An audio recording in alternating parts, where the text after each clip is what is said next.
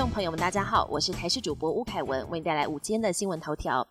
日前，一名台籍大学生涉嫌企图走私到日本，结果遭到东京海关查获。当时，男大生穿着一袭僧侣打扮，试图闯关。根据东京海关通报，台湾一名刘姓男大生一月二十五号从柬埔寨入境成田机场时，刻意穿着袈裟，并把毒品藏在衣服底下，企图用宽敞的袈裟做掩护，结果遭到东京海关查获。这名刘姓男大生也曾在一月十五日打扮成僧侣入境日本，当时海关就感到可疑，不到半个月又故技重施。这次查获的毒品约六公斤，市价约合台币七千七百七十六万，男子也被逮捕。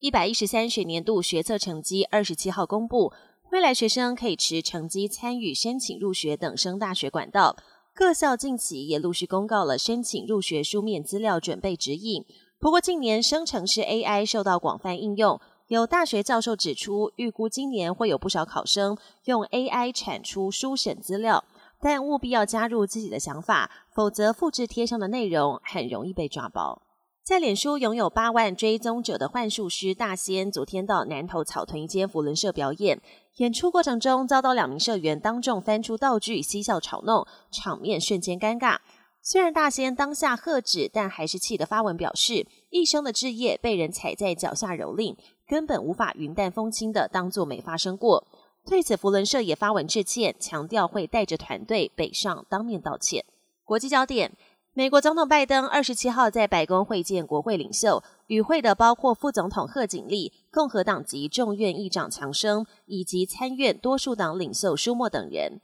会中讨论是否能在三月一号之前通过政府拨款法案，避免联邦机构关门。此外，还讨论陷入僵局的国家安全法案。这项法案将向乌克兰、以色列和台湾提供援助。其中，政府拨款法案府会已经达成共识。至于援助乌克兰的法案，彼此还有旗舰有待克服。